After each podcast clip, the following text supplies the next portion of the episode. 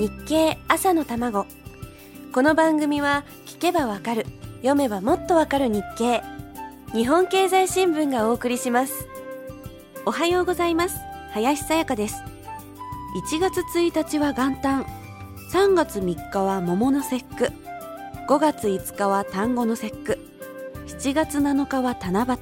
そして9月9日は徴用の節句です。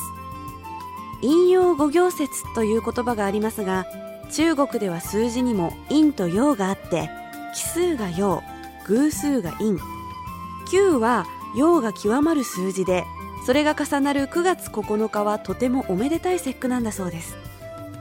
残念ながら他の4つと違って日本では徴用の節句をお祝いする習慣があまり見られないようですが不老長寿や家の繁栄を願う大切な節句なんです。そんな記事が載っていたのは8月29日の日経プラスワン。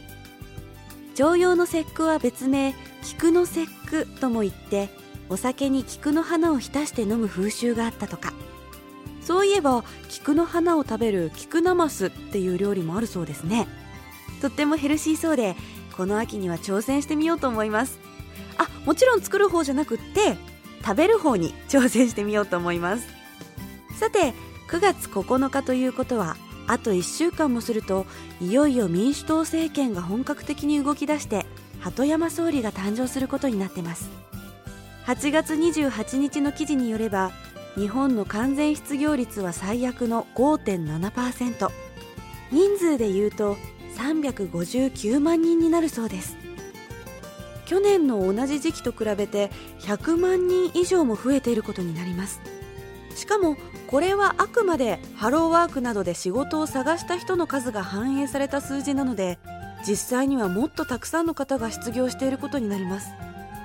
これに対して7月の有効求人倍率は最低の0.42倍。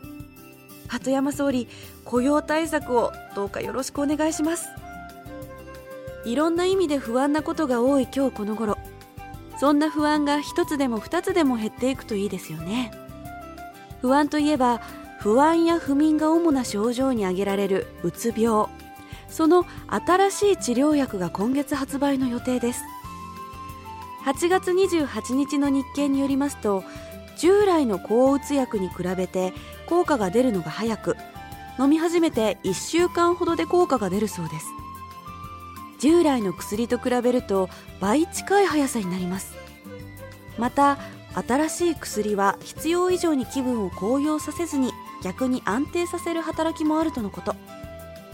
これまでの薬で効果がなかったり副作用が強かった方にとっては非常に救われるケースが出るかもしれません。本当は不安の種がなくなってしまうのが一番なんでしょうけど。続きはまた明日のこの時間です。